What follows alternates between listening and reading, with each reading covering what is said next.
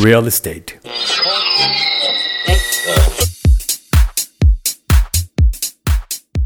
Citibanamex pondrá a la venta la Casa de Montejo y otros edificios históricos.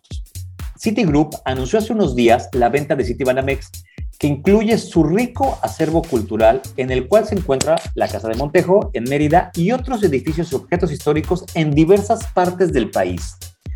Además de esa joya yucateca, se encuentra el Palacio de Iturbide en la Ciudad de México, la Casa de Mayorazgo de la Canal en San Miguel y el antiguo Palacio de los Condes de San Mateo del Valparaíso en el centro histórico de la capital del país, la antigua bóveda del Banco Nacional de México.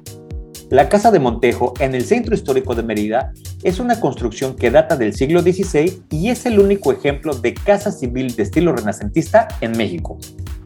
En cuatro siglos, el histórico inmueble ya tuvo varias modificaciones, pero su fachada del siglo plateresco se mantiene como ejemplo de arquitectura civil renacentista del siglo XVI. En 1981, el Banco Nacional de México lo adquirió, restauró y adaptó como Casa de Cultura Banamex a partir del 2 de diciembre del 2010.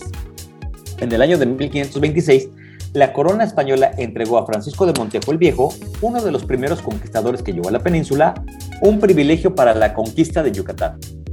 Gracias a sus servicios prestados a la corona, se le confirió el título y oficio a perpetuidad de adelantado de Yucatán. Cuando se empezó a construir la Casa de Montejo, la ciudad de To, por decisión de El Adelantado, resultó ser el mejor lugar para fundar en 1542 la ciudad de Mérida. Para trazar, se convino que habría una plaza mayor con cuatro solares a los costados. El del sur fue reservado por Francisco de Montejo el Mozo para la vivienda de su padre. Se cree que la casa de los Montejo empezó a construirse inmediatamente después de la fundación de la ciudad.